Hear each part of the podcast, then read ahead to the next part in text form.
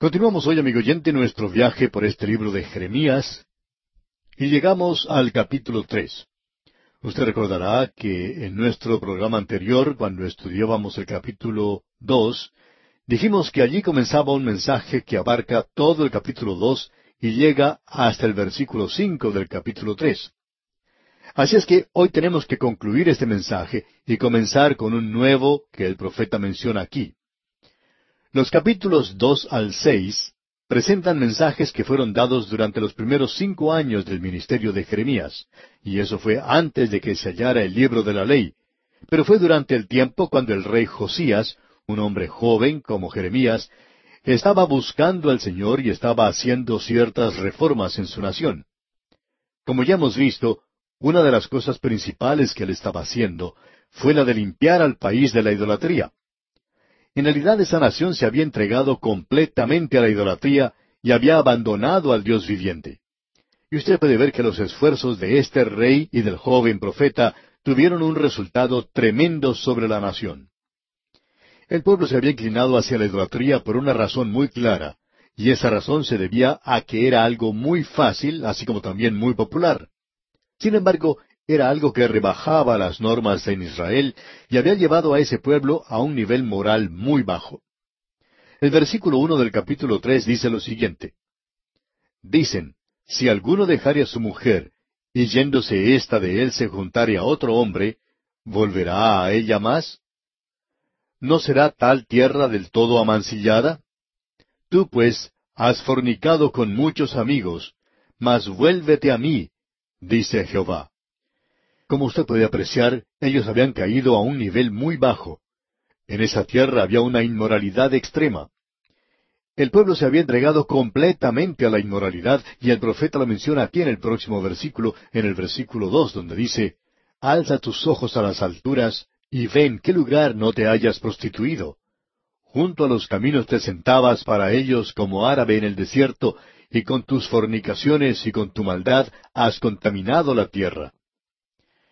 Cuando hablamos de idolatría, no estamos simplemente hablando acerca de hacer una imagen pequeña. Cualquier cosa a la cual el hombre se entrega es idolatría. Por tanto, la codicia es idolatría debido a que una persona desea tener algo y dedica su tiempo y su energía para lograrlo.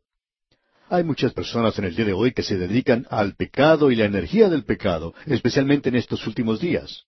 Esto es algo realmente tremendo. Pero amigo oyente, el momento en que el hombre se vuelve o da sus espaldas al Dios viviente, él se vuelve a algo y se vuelve a algo que él ha hecho por sí mismo. Esto será su Dios y llegará a ser su ídolo.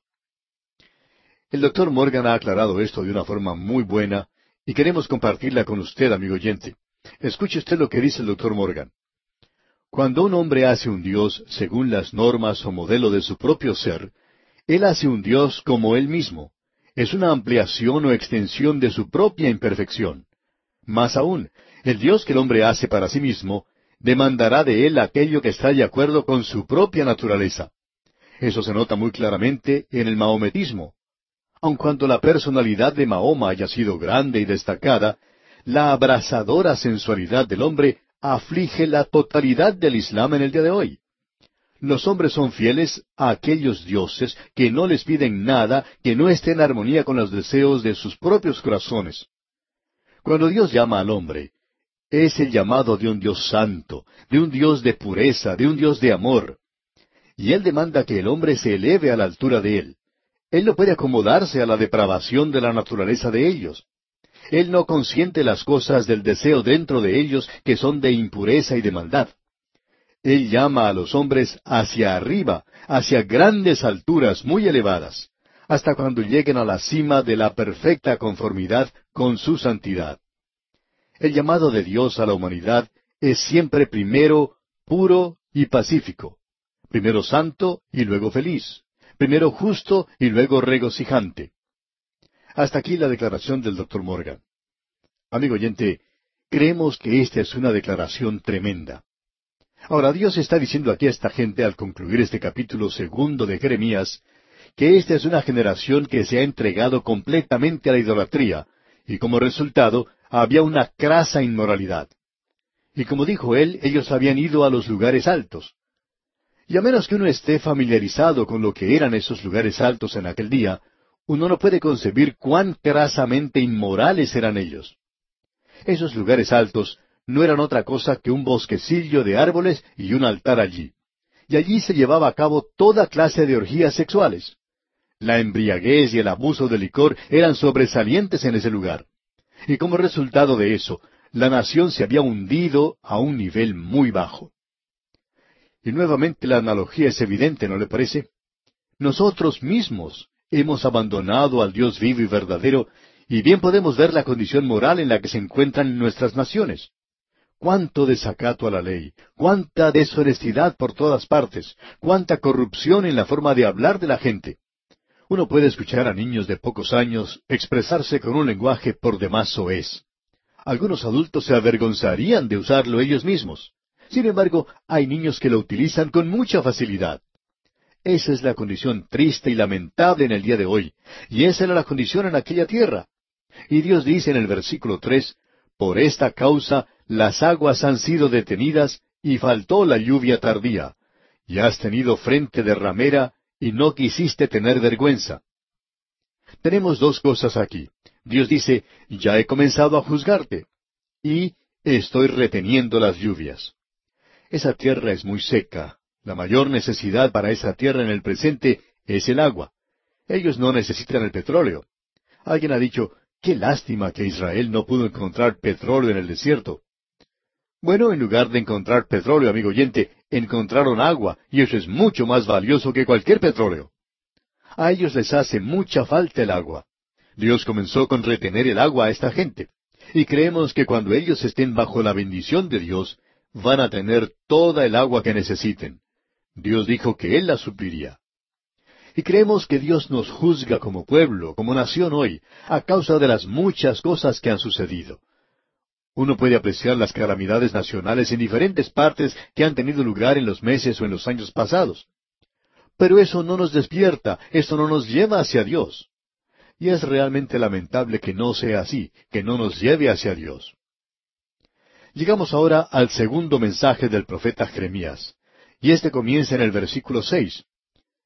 Y de paso, digamos, es un mensaje en el cual Dios reprocha al pueblo por haberse apartado de él durante el reino de Josías. Y Josías era un buen rey. En el resto de este capítulo, la palabra rebelde o rebeldía se menciona unas nueve veces. Y Jeremías le da mucho énfasis a esto aquí en este mensaje que él presenta. La rebeldía que se menciona aquí indica que esta nación estaba deslizándose hacia atrás. En el libro de Oseas vemos que se dice, porque como novilla indómita se apartó Israel. Si usted ha tenido oportunidad de trabajar en el campo y tratar de hacer que las novillas subieran a los camiones para ser transportadas de un lugar a otro, sabrá lo que es tratar con estos animales. Cuando ellas se rebelan y no quieren subir al camión para ser transportadas, endurecen sus patas de tal manera que es prácticamente imposible hacerlas andar. Y lo único que hacen es deslizarse hacia abajo, ya que no quieren avanzar. Eso es estar en rebeldía. Eso es lo que indica la Biblia aquí. Quiere decir el negarse a seguir el camino de Dios. Es negarse a escucharle a Él. Y luego nosotros terminamos haciendo lo mismo que hacen estos animales, y en lugar de avanzar, retrocedemos. Y cuando usted y yo, amigo oyente, nos negamos a hacer lo que Dios quiere que nosotros hagamos, nos estamos rebelando contra Él. Y entonces comenzamos a retroceder. Uno se aleja cada vez más de Dios. Y aquí en el versículo seis de este capítulo tres de Jeremías leemos Me dijo Jehová en días del rey Josías ¿Has visto lo que ha hecho la rebelde Israel? Ella se va sobre todo monte alto y debajo de todo árbol frondoso y allí fornica. Dios le está diciendo a esta nación aquí que tiene que aprender la lección de Israel. Israel había ido a la cautividad y Dios les está diciendo que se den cuenta de lo que ellos habían hecho. Ellos habían hecho exactamente lo que ustedes están haciendo. Israel estaba en rebeldía. Yo traté de hacerlos regresar a mí, pero ellos no quisieron hacer caso, no quisieron hacer eso. Y como resultado, ahora están en cautividad. Bueno, que eso les sirva de lección a ustedes. En el versículo uno de este capítulo, Dios estaba diciendo, Vuélvete a mí, dice Jehová. Dios está diciendo, aun cuando te habías prostituido, tú me perteneces a mí. Y Dios les dice, regresa y yo te recibiré. Y esa es la razón por la cual el hijo pródigo, o cualquier hija pródiga, o cualquier familia pródiga, o cualquier iglesia pródiga, o cualquier nación pródiga, puede regresar a Dios. Él no los va a castigar si ellos regresan. Amigo oyente, Él los recibirá.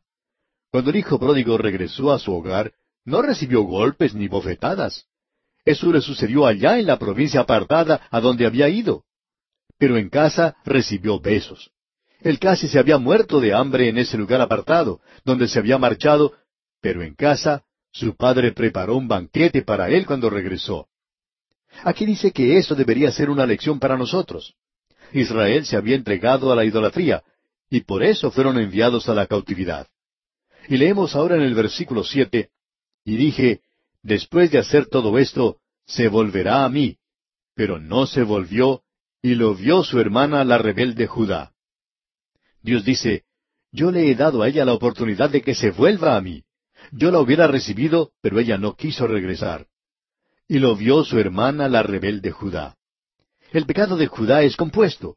Creemos que su cautividad fue mucho peor que la de las diez tribus del norte. Y creemos que la razón se muestra por sí misma. Las diez tribus del norte fueron llevadas cautivas a Asiria. Pero amigo oyente, Judá tenía eso como ejemplo. Sin embargo, no prestó ninguna atención. Esa es la tragedia de muchos países, países donde se tiene la Biblia y donde la gente habla mucho en cuanto a ella y no sabemos qué es lo que quieren probar porque esta gente se levanta y dice, vivimos en una tierra donde tenemos una línea abierta y uno puede leer la Biblia. Bueno, gracias a Dios por eso. Pero, ¿quién va a estar leyendo? ¿Quién la va a leer? ¿Cuántas personas la están leyendo? ¿Qué diferencia hay si uno tiene esa libertad y no la aprovecha? Judá no regresó a Dios aun cuando tuvo el ejemplo de lo que pasó con las diez tribus del norte. Usted y yo tenemos la palabra de Dios hoy, amigo oyente. Dios juzgará a su país más severamente que a aquellos países que no tienen la Biblia. ¿Y sabe por qué? Porque las autoridades de esos países no permiten tener la Biblia. Pero usted y yo en el día de hoy la tenemos. Y podemos leerla. Dios entonces nos va a juzgar más severamente.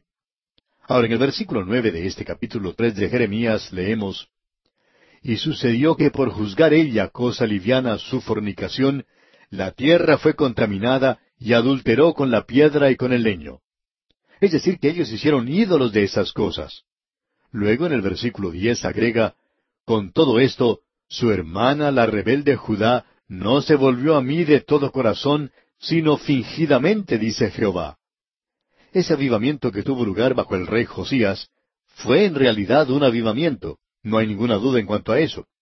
Muchas personas se volvieron a Dios, pero era tan popular que en realidad no fue otra cosa sino algo superficial. Fue un regreso a Dios superficial en cuanto a la nación se refiere. Creemos que en el día de hoy existe un renovado interés en la palabra de Dios y creemos también que más cantidad de gente está siendo salva en el presente que en cualquier otra época, por lo menos durante nuestro ministerio. Pero tengamos cuidado, no es un avivamiento, es algo superficial.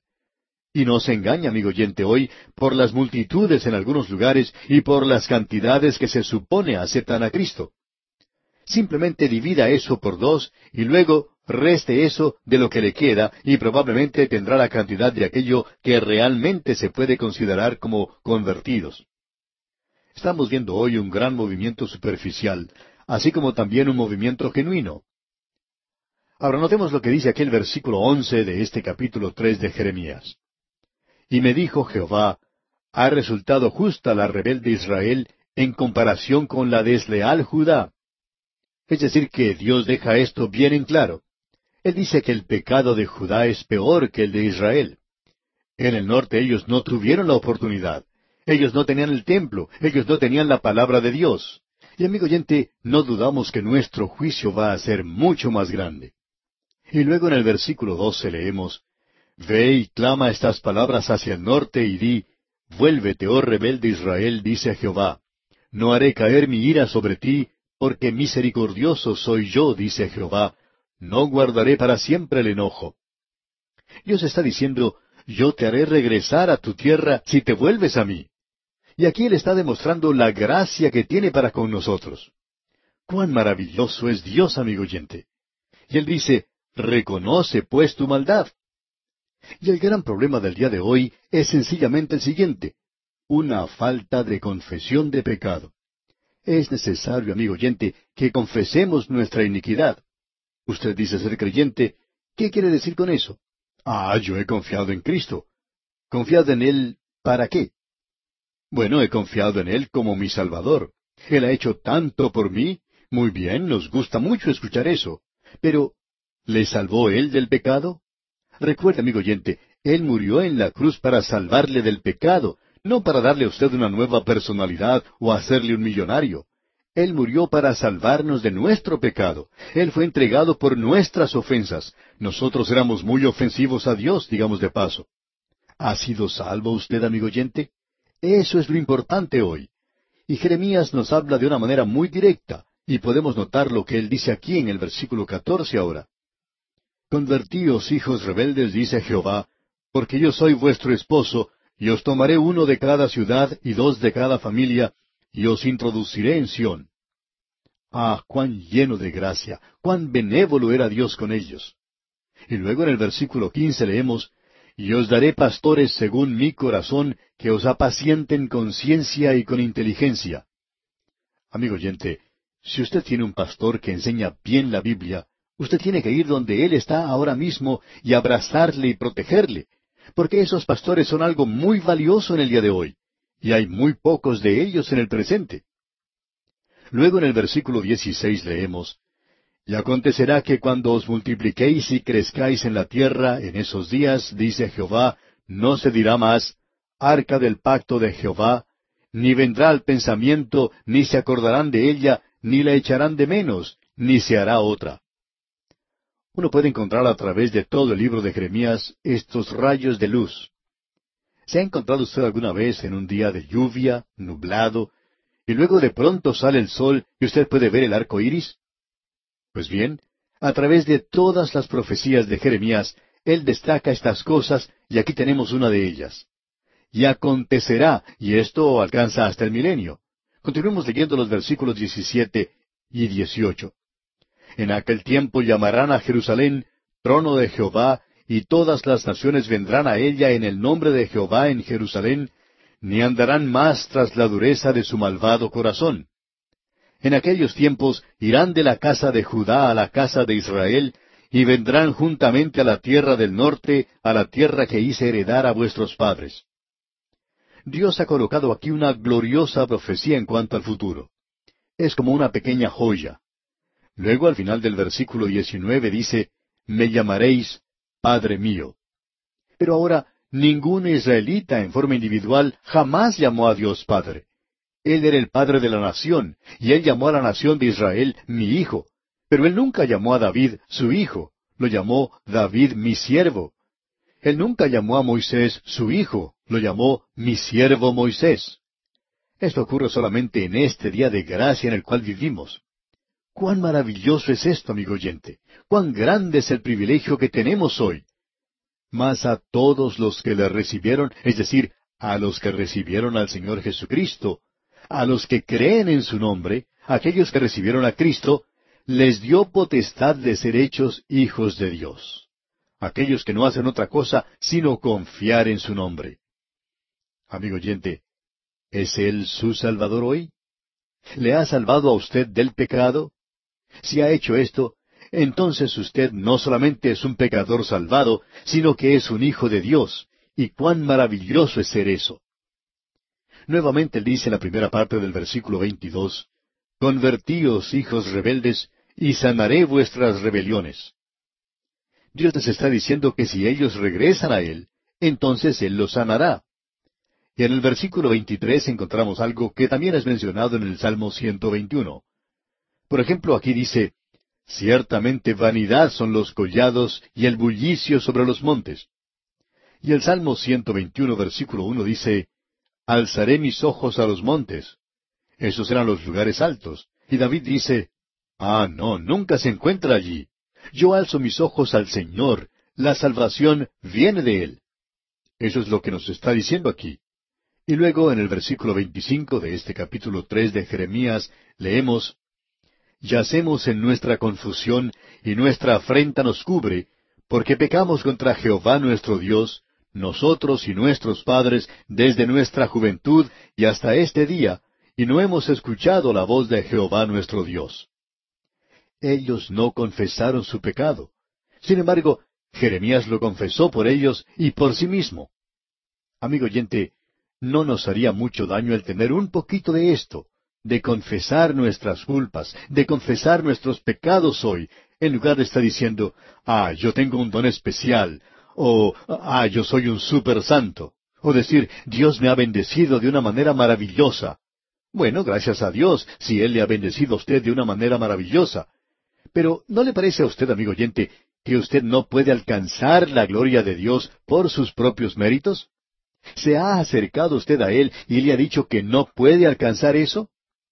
Amigo oyente, necesitamos humillarnos un poco más delante de Dios hoy, porque quizá Él se está preparando para hacer con nosotros como hizo con Israel. Y aquí vamos a detenernos por hoy. Continuaremos, Dios mediante, en nuestro próximo programa. En el día de hoy, amigo oyente, continuamos nuestro recorrido por el libro de Jeremías y vamos a considerar lo que nos dice el capítulo cuatro. El período de tiempo que cubre este capítulo es durante el reinado del rey Josías, y este rey estaba llevando a cabo un período de reforma, pero eso ocurría antes de haber hallado la palabra de Dios. Por tanto, la llamamos reforma y no avivamiento, y lo que estaba ocurriendo era algo muy superficial, por cierto. Creemos que Josías era muy sincero y que él, por cierto, se inclinaba hacia Dios y escuchaba lo que decía Jeremías. Pensamos que él y Jeremías eran muy buenos amigos. Ambos eran jóvenes en esa época en particular. Pero en lo que se refiere a la gente, ellos no se estaban volviendo a Dios en manera alguna. No estaban acudiendo a Dios de una manera genuina, aun cuando Jeremías les había hablado directamente en algunas de las profecías que él había dado. Ahora nos encontramos en este segundo mensaje que él dio, el cual comenzó allá en el capítulo tres, versículo seis, y él trató allí con la situación de rebeldía de esta gente, y continúa hasta el capítulo seis. En el día de hoy quisiéramos señalar los puntos sobresalientes que tenemos aquí. Dios habló de manera muy clara a esta gente, y por ejemplo podemos señalar lo que él dijo en el versículo diez del capítulo tres de Jeremías. Con todo esto, su hermana, la rebelde Judá, no se volvió a mí de todo corazón, sino fingidamente, dice Jehová. O sea que la gente se estaba volviendo a Dios pero solo de una manera muy superficial. Estaban yendo a la iglesia, es decir, yendo al templo, y estaban nada más que haciendo ciertos ritos. Pero el corazón de ellos no estaba allí, y esto era algo que Josías estaba tratando de lograr. Ahora esto nos revela que en el día de hoy uno puede tener reforma sin tener avivamiento, pero una reforma sin avivamiento nunca es algo genuino. Y no estamos muy seguros que lo que estamos viendo a nuestro alrededor hoy es un avivamiento genuino. Ciertamente que no creemos que sea un avivamiento ahora. Creemos que es un renovado interés en la palabra de Dios y esto puede producir un avivamiento, pero no lo es en el presente, y todavía queda por verse. Y creemos que en el futuro cercano podremos apreciar lo genuino que esto es, y si esta es una experiencia pasajera para gran cantidad de personas, o si esto es en realidad una conversión genuina. Todavía queda por verse eso. Y lo que tenemos aquí señalado por Jeremías es que esto no era un volverse a Dios verdadero. Pero fue lo suficiente como para mover a este profeta Jeremías a dar esa profecía tan tremenda que vimos en nuestro estudio anterior, allá en el capítulo tres, versículos dieciséis al dieciocho, mirando hacia el futuro de aquellos tiempos. Y él habla acerca de que en aquellos tiempos todas las naciones se van a reunir en la casa de Dios en Jerusalén. Esto debió alertar a esta gente a que no dieran por sentado que podían hacerlo todo en forma ritualista con solo ir al templo. Y el profeta trata de advertirles en cuanto a esto. Pero por supuesto no tiene éxito. Él dice en el versículo 22 de ese capítulo 3, Convertíos hijos rebeldes, y sanaré vuestras rebeliones. He aquí nosotros venimos a ti, porque tú eres Jehová nuestro Dios. Y puede que eso les haya impulsado a volverse ligeramente, digamos, a Dios. Pero encontramos en el primer versículo del capítulo cuatro una respuesta de parte de Dios a cualquier movimiento de parte de ellos hacia Él. Él está tan interesado y quiere que ellos regresen a la correcta relación con Él. Y Él dice aquí en el primer versículo de este capítulo cuatro, Si te volvieres, oh Israel, dice Jehová, vuélvete a mí, y si quitares de delante de mí tus abominaciones, y no anduvieres de acá para allá, Ahora Dios les estaba diciendo que no los iba a quitar de esa tierra si ellos se volvían a Él. Y continuamos en los versículos dos y tres, y jurares, vive Jehová en verdad, en juicio y en justicia, entonces las naciones serán benditas en Él, y en Él se gloriarán. Porque así dice Jehová a todo varón de Judá y de Jerusalén, Harad campo para vosotros, y no sembréis entre espinos. Es decir, que la reforma no era buena. Uno puede sembrar la semilla en la tierra, pero la tierra necesita estar preparada para eso, y no vale la pena sembrar entre los espinos. Y el Señor lo expresó de la siguiente manera, No echéis vuestras perlas delante de los cerdos. No vemos el por qué se debe presentar la palabra de Dios en algunos lugares. Por ejemplo, hay algunos evangelistas que han tratado de ir a trabajar a lugares donde hay muchos juegos de azar y donde hay mucha diversión. Y alguien dice, bueno, esa gente también debería escuchar el Evangelio. Eso lo llamamos nada más que insensatez piadosa. Dios dice que hay que preparar la tierra antes de estar dando la palabra de Dios. Y eso es necesario hacerlo. Esta gente aquí está pasando nada más que a través de una ceremonia. No era otra cosa sino un rito. No había nada de genuino en todo eso. De modo que, en el resto de esta sección, encontramos el juicio de esta gente. Dios pronunciará un juicio sobre ellos y luego habrá un llamado a ellos para que regresen a Jehová. Y finalmente una predicción clara del juicio. Y amigo oyente, Jeremías no mezquina palabras en cuanto a esto. Pensamos que hoy debería haber más de los mensajes de los profetas que de los mensajes de consuelo. La tierra necesita ser preparada, amigo oyente. Somos naciones en peligro espiritualmente. Nuestras naciones se creen invencibles, sin embargo, es posible desaparecer de la noche a la mañana. Babilonia la Grande cayó durante la noche. Alejandro Magno murió durante la noche y su imperio se derrumbó. El imperio romano desapareció. Amigo oyente, también nosotros podemos desaparecer. Hay algunos que piensan que el poderío militar o las riquezas pueden evitar que esto ocurra. Amigo oyente, eso no es ninguna clase de fortaleza, ya que el deterioro comienza por dentro. Hay cierto deterioro, un deterioro moral, y alguien tendría que estar hablando en cuanto a esto, pero muy poco se dice hoy sobre esta situación.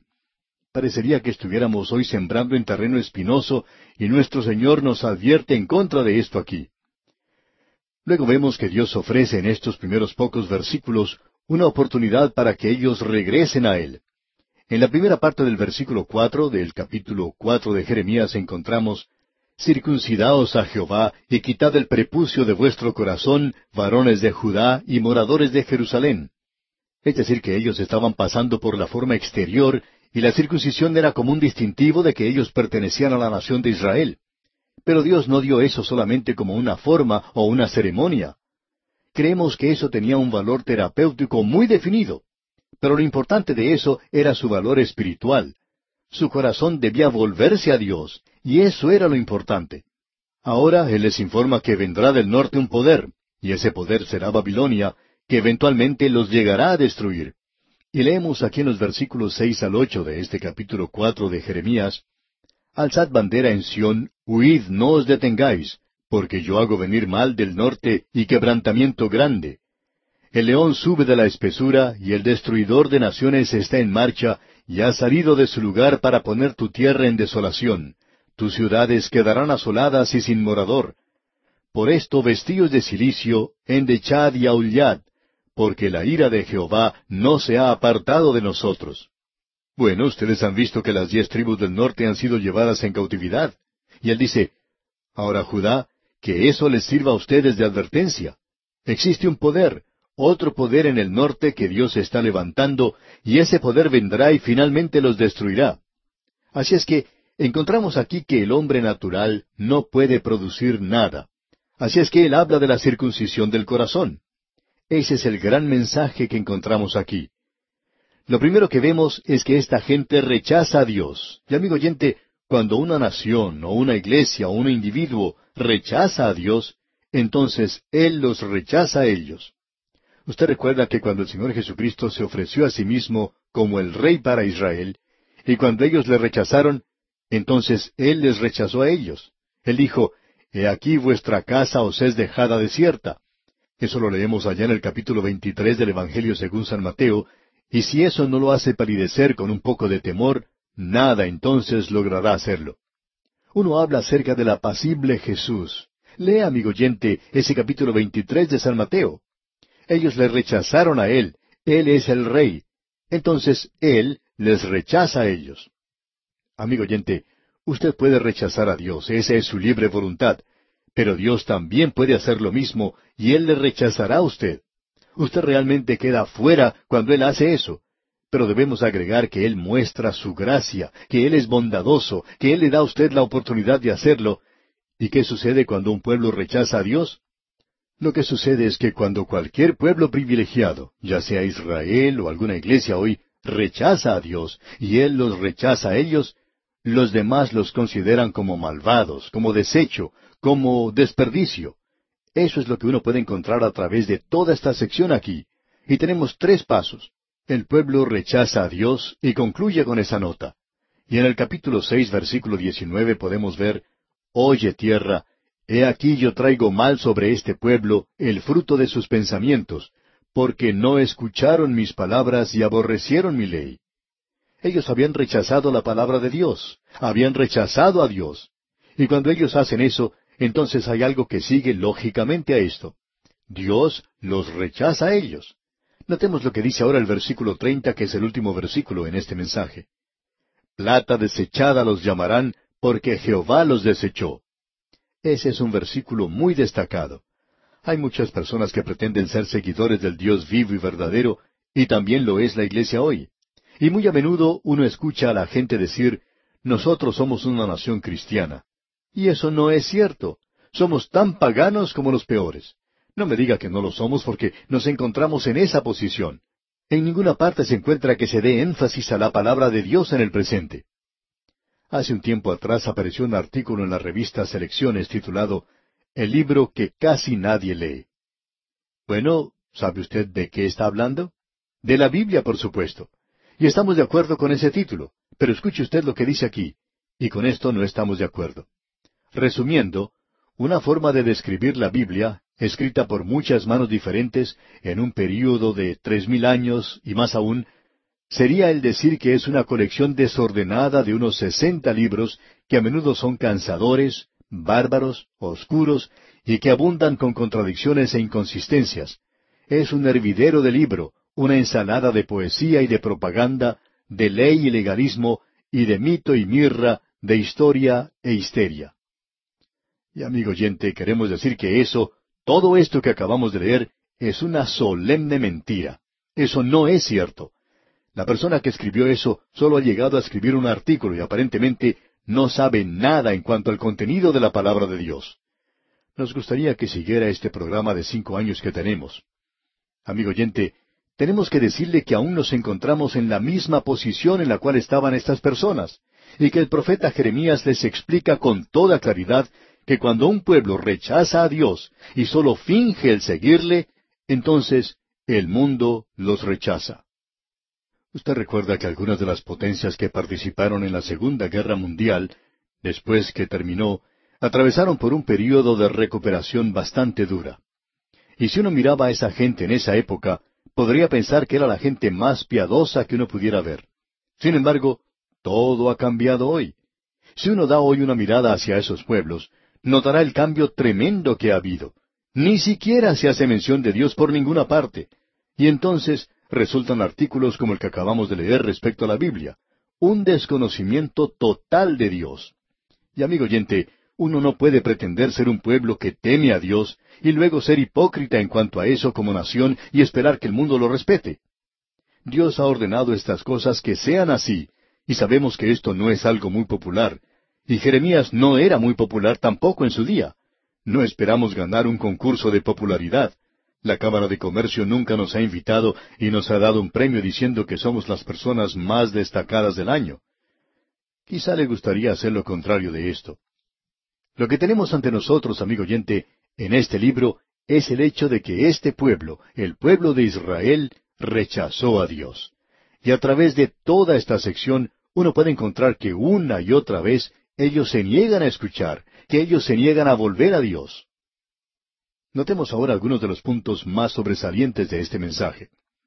En el capítulo cuatro, versículo veintidós leemos, Porque mi pueblo es necio, no me conocieron, son hijos ignorantes y no son entendidos, sabios para hacer el mal, pero hacer el bien no supieron.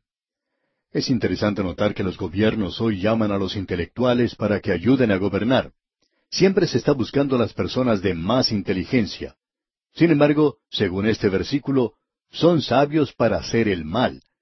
Sabemos hacer las cosas bien en los negocios y en todas otras cosas.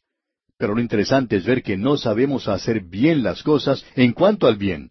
No somos tan grandes hoy como aquellos que conocen a Dios, y Dios dice que pretendemos conocerle. Sin embargo, no le conocemos en realidad. Eso es lo que Jeremías está diciéndole a su pueblo aquí, que esta gente era necia. Decía que conocía a Dios. Es lo mismo que este hombre que escribió este artículo que mencionamos hace un momento. No creemos que ese hombre sea competente para escribir un artículo en cuanto a la Biblia, porque no conoce nada en cuanto a la Biblia. Es lo mismo que si nosotros quisiéramos escribir algún artículo científico sin haber estudiado nada en cuanto a eso. Es por eso que insistimos que personas famosas, intelectuales de afuera, no son capaces en realidad de escribir nada en cuanto a la palabra de Dios. Eso es importante. Ellos no conocen a Dios. Y uno tiene que conocerle a Él para conocer su libro. Es interesante notar que uno puede leer bien un libro humano, pero es necesario conocer al autor. Él es un ser humano, pero amigo oyente, si usted quiere conocer este libro, es mejor que usted conozca a su autor, y es mejor que usted lo tenga a él como su maestro, porque nadie, ninguno de nosotros puede enseñar. Solo el Espíritu de Dios puede hacer que esto sea algo real y verdadero. Y aquí tenemos un mensaje realmente tremendo. Ahora pasando al capítulo cinco, leemos en el versículo uno Recorred las calles de Jerusalén y mirad ahora e informaos. Buscad en sus plazas a ver si halláis hombre, si hay alguno que haga justicia, que busque verdad, y yo la perdonaré. Usted recuerda que ese filósofo griego llamado Diógenes era algo excéntrico, y en cierta ocasión se puso a buscar en pleno día a un hombre honrado y justo en Atenas, y lo hacía con una lámpara, pero no llegó a encontrarlo. Y creemos que uno encuentra el mismo problema hoy en las grandes ciudades. Quizá usted en su propia ciudad tiene esa clase de problema. Pero aquí tenemos una revelación. ¿Por qué oraba Abraham por Sodoma y Gomorra? Él dejó de orar cuando pidió que Dios salvara la ciudad si encontraba allí diez personas justas. Dios hubiera salvado a la ciudad por una persona. Y él tuvo que sacar a esa persona fuera de la ciudad y logró que Lot saliera de allí antes de destruir esa ciudad. Este es un mensaje realmente tremendo, y escuche cómo habla él a su pueblo aquí en el versículo ocho de este capítulo cinco de Jeremías. Como caballos bien alimentados, cada cual relinchaba tras la mujer de su prójimo. ¿No es ese el pecado más grande hoy? El sexo es el pecado, pero no lo llamamos pecado hoy. Es nada más que una nueva moralidad. Pero, amigo oyente, uno habla de eso, y aquí tenemos un sarcasmo de primer orden ya que dice que cada hombre relinchaba tras la mujer de su prójimo. Qué cuadro el que tenemos aquí de nuestra cultura contemporánea y qué mensaje es este para nosotros, amigo oyente. Ahora, en el versículo 27 del capítulo 5 leemos, Como jaula llena de pájaros, así están sus casas llenas de engaño, así se hicieron grandes y ricos.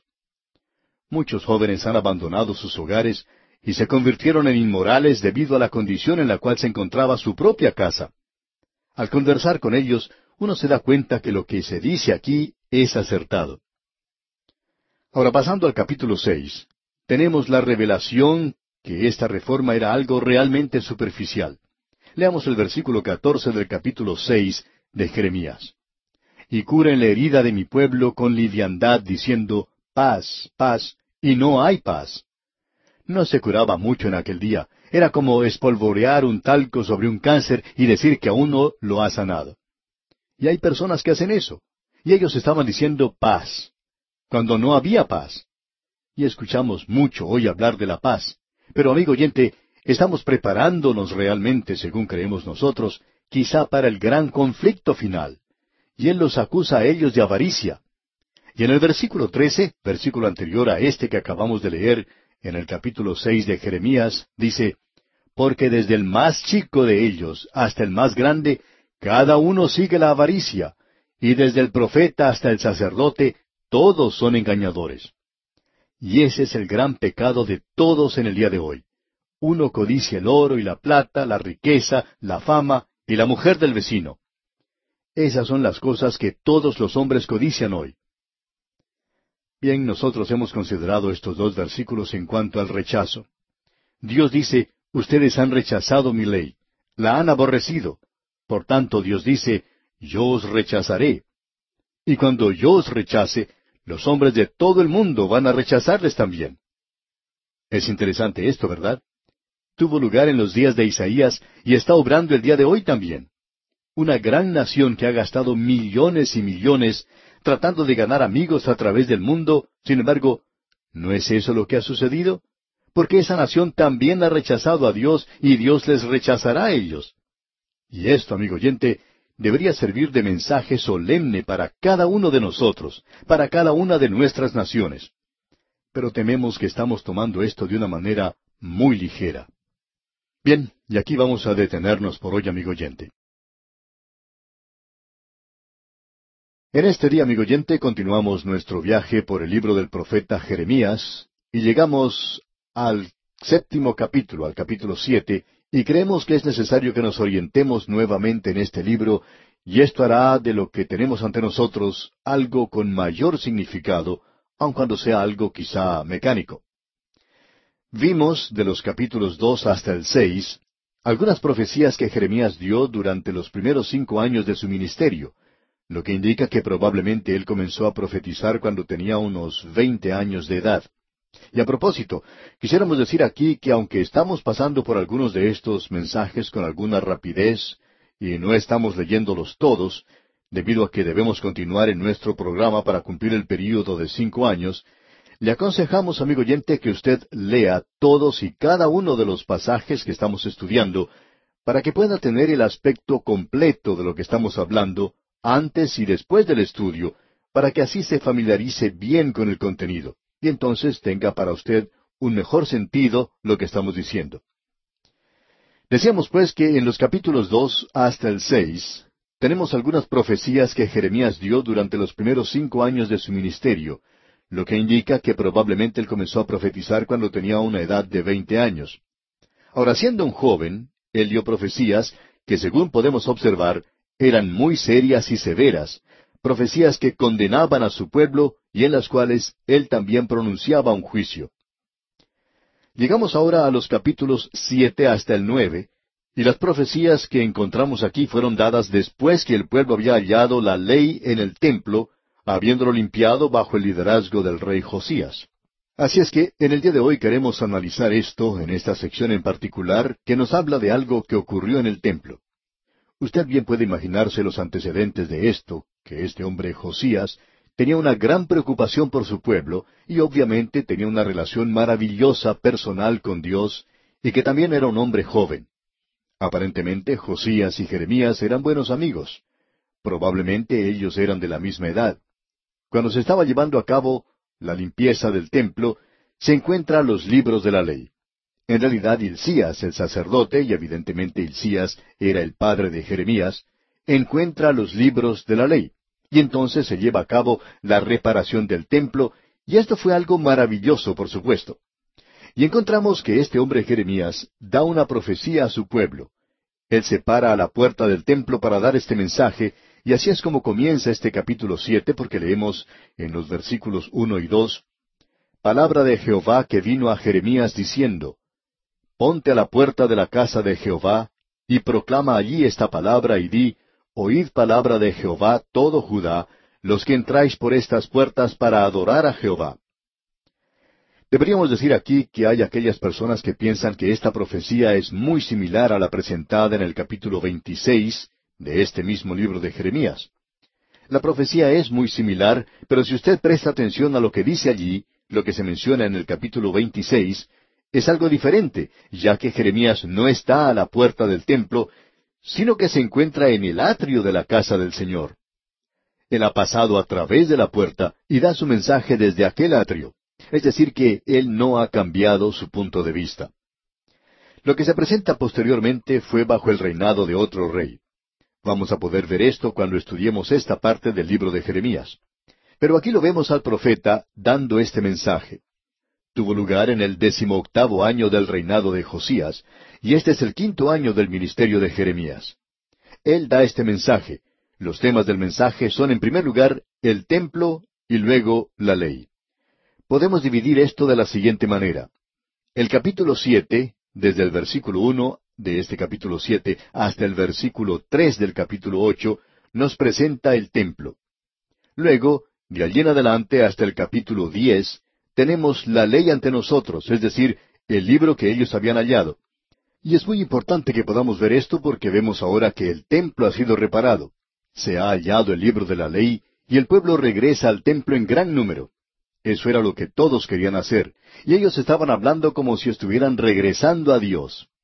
Y este joven Jeremías se planta a la puerta de la casa del Señor y les da este mensaje, porque al estar ubicado en ese lugar, él puede escuchar la conversación de la gente. Y aquí tenemos algo que necesitamos notar, y es algo de suma importancia. Leamos el versículo tres de este capítulo siete de Jeremías.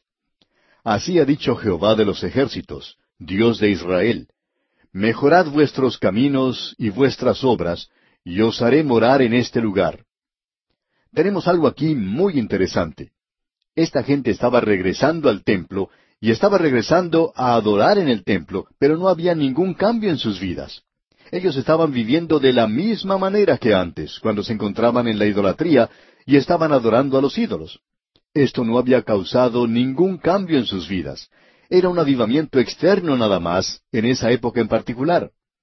Luego llegó un tiempo cuando fue un poco más real, digamos, que lo que había sido hasta entonces. Pero esto aquí no es otra cosa sino aquello que se demuestra exteriormente, algo muy superficial, y eso es lo que notamos en este lugar. Vamos a ver que aquí se demuestra la actitud, la disposición de esta gente, y eso era precisamente lo que le preocupaba a este joven profeta Jeremías. La gente estaba diciendo algo como lo que vamos a ver en el versículo cuatro. Leamos. No fiéis en palabras de mentira diciendo, Templo de Jehová, templo de Jehová, templo de Jehová es este. Usted se puede imaginar cómo se sentía la gente cuando esto sucedió. Ellos iban de un lugar a otro y decían, Bueno, mira, qué lindo que luce este templo. ¿No es algo hermoso? ¿No es verdad que hicieron un buen trabajo en repararlo?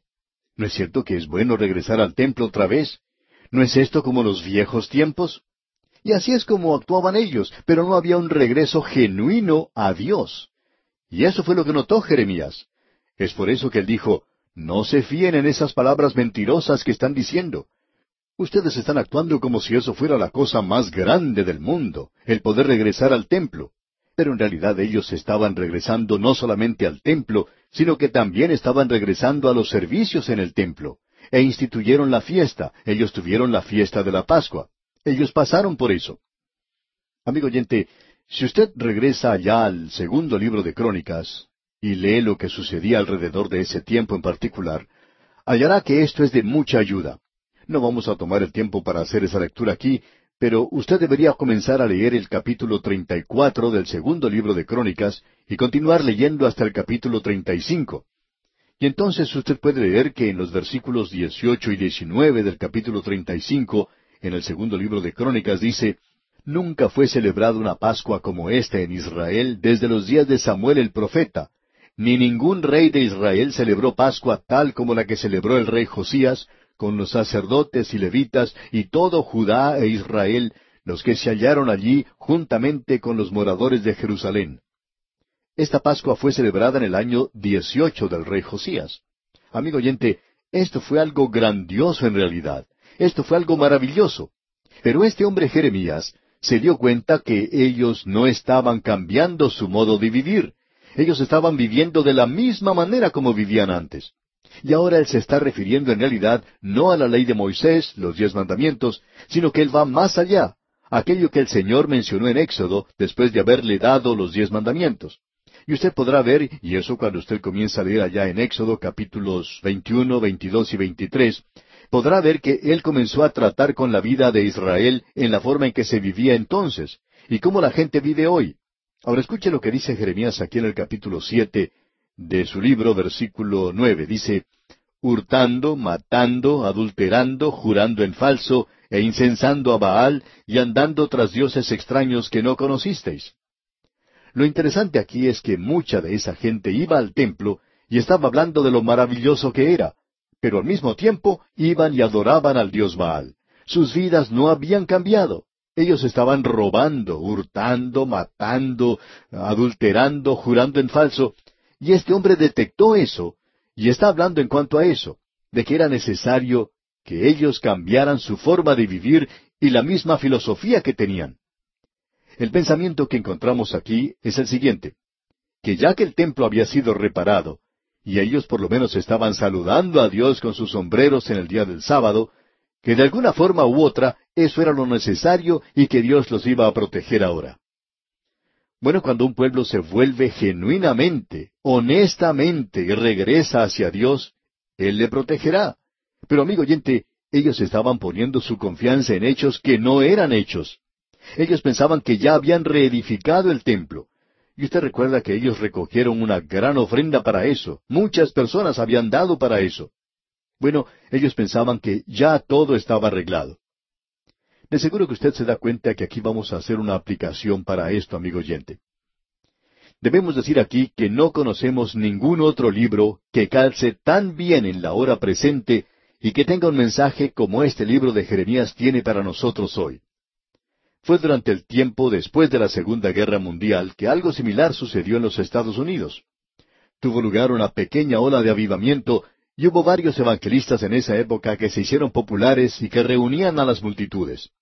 Y en aquel tiempo fue cuando el doctor J. Vernon McGee comenzó estos estudios bíblicos que llamaron mucho la atención. Se dijo de eso que era la reunión de semana más grande de los Estados Unidos. Y eso continuó por veinte años. Pero el así llamado avivamiento había desaparecido mucho antes de eso. Lo interesante de notar es que todo esto era algo nada más que superficial. Y uno podía escuchar decir a la gente, ah, el número de personas en la iglesia se ha duplicado o triplicado. Y hemos tenido que agregar sillas al lugar. Tuvimos que edificar un edificio nuevo y finalmente hemos tenido que mudar la iglesia a otro sitio y construir un edificio nuevo. Hubo un pastor que construyó un edificio para la iglesia, completamente nuevo, en el este de los Estados Unidos. Cuando se mudó a ese lugar, había como dos mil personas que asistían a las reuniones. Él decía que el problema con esto era que cuando él recibió una iglesia nueva, no recibió gente nueva. Deberíamos haber tenido gente nueva, dijo él. Esa gente debería haber sido hecha nueva, pero no fue así. Era la misma gente en una iglesia nueva. Y ellos no interpretaron eso como deberían haberlo hecho. Pensaban que eso representaba crecimiento y desarrollo espiritual. Hasta aquí el comentario de ese pastor. Pero amigo oyente, eso no es así. Bueno, eso es lo que Jeremías está diciendo aquí. Luego él dice algo más. En realidad fue algo que el Señor Jesucristo usó en su ministerio terrenal. Leamos ahora el versículo once de este capítulo siete de Jeremías. ¿Es cueva de ladrones delante de vuestros ojos esta casa sobre la cual es invocado mi nombre? He aquí que también yo lo veo, dice Jehová. En aquel día esta gente se pasaba la semana robando a sus hermanos. Esto no cambió su acostumbrada forma de negociar. Eso no cambió sus vidas. Había mucha inmoralidad. Hay muchas personas que piensan que si nosotros tenemos estos grandes movimientos religiosos y tenemos conferencias, que esto es el movimiento del Espíritu de Dios en el día de hoy.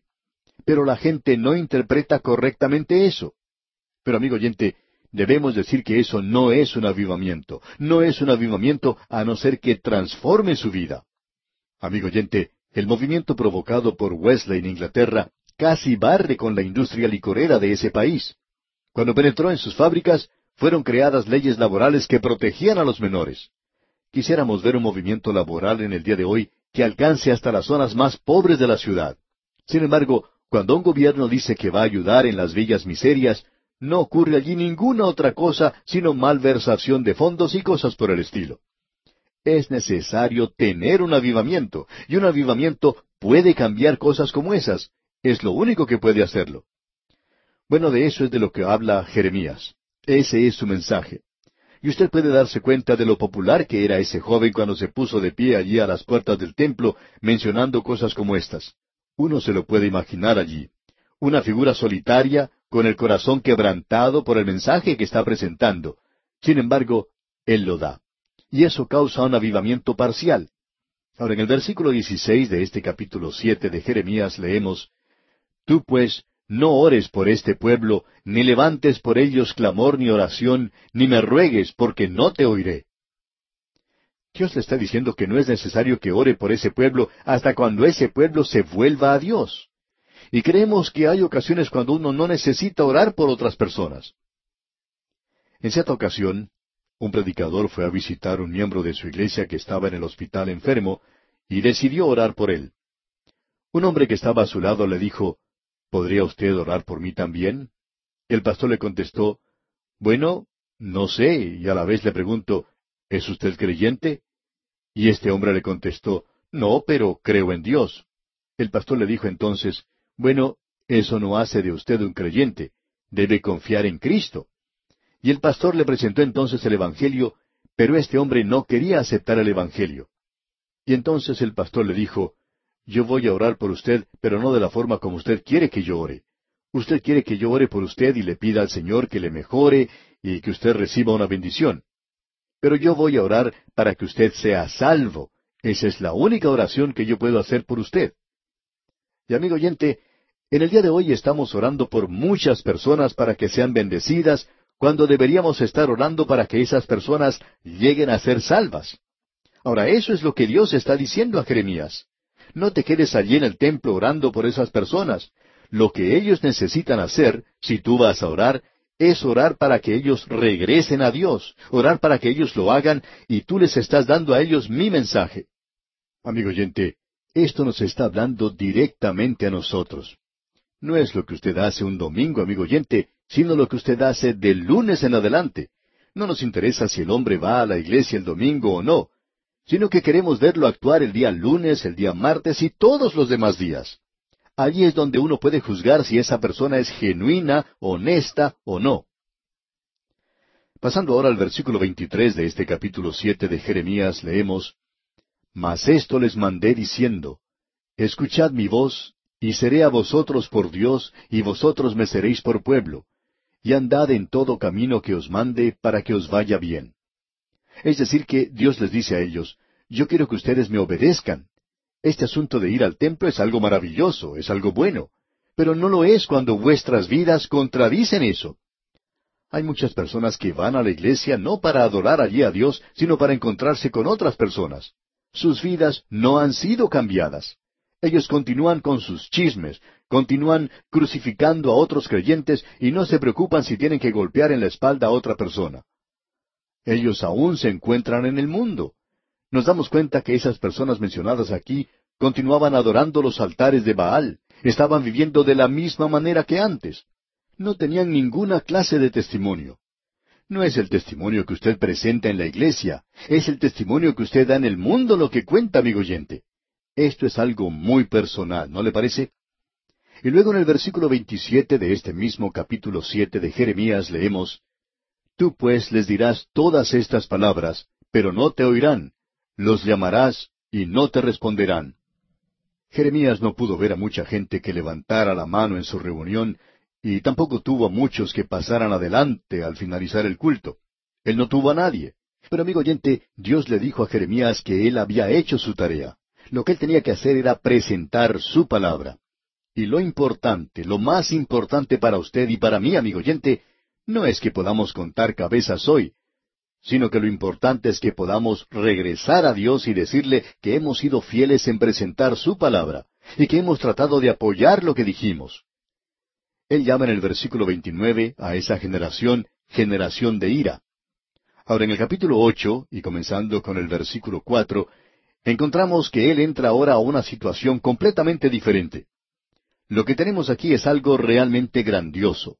Todo este pasaje lo es y vamos a tomar unos pocos minutos para mencionar esto. En el capítulo nueve, en los versículos veintitrés y veinticuatro, encontramos el fin de este mensaje que él ha dado en el templo. En esos versículos veintitrés y veinticuatro del capítulo nueve leemos Así dijo Jehová, No se alabe el sabio en su sabiduría, ni en su valentía se alabe el valiente, ni el rico se alabe en sus riquezas. Mas alabes en esto el que se hubiere de alabar, en entenderme y conocerme que yo soy Jehová, que hago misericordia, juicio y justicia en la tierra, porque estas cosas quiero, dice Jehová. Este es un pasaje de las Sagradas Escrituras que ha sido separado de su contexto y utilizado así, pero no puede usarse así solo. Necesita ser colocado de nuevo en ese pasaje donde Dios le está diciendo a este pueblo, a esta gente, que ellos han rechazado su palabra. Ahora, volviendo al capítulo ocho, notemos lo que dice el versículo nueve. Los sabios se avergonzaron, se espantaron y fueron consternados. He aquí que aborrecieron la palabra de Jehová.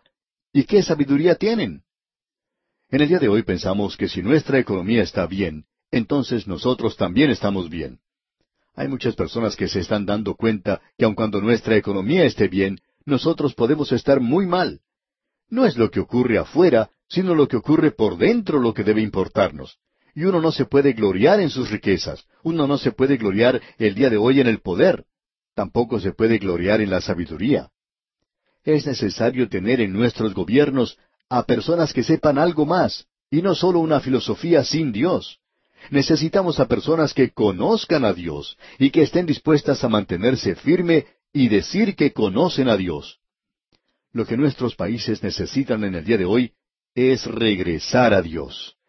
Y debemos dejar a un lado la hipocresía y la sofisticación de que somos personas eh, muy inteligentes porque vivimos en una época de tecnología muy avanzada con cambios frecuentes día tras día.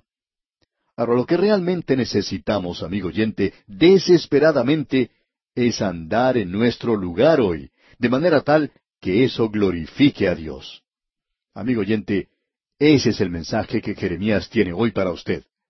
Sin embargo, ese mensaje no se está presentando en el día de hoy. Sentimos mucho decirlo, pero esa es la verdad. Quizá nosotros también lo hubiéramos pasado por alto, sin embargo, estamos recorriendo toda la Biblia, y eso es lo valioso de este estudio. Al hacer así, no podemos dejar estas cosas de lado. Quizá deberíamos pedir disculpas por haber sido tan severos. Sin embargo, Dios es muy severo, y nosotros debemos presentar su palabra hoy. Y aquí vamos a detenernos por hoy.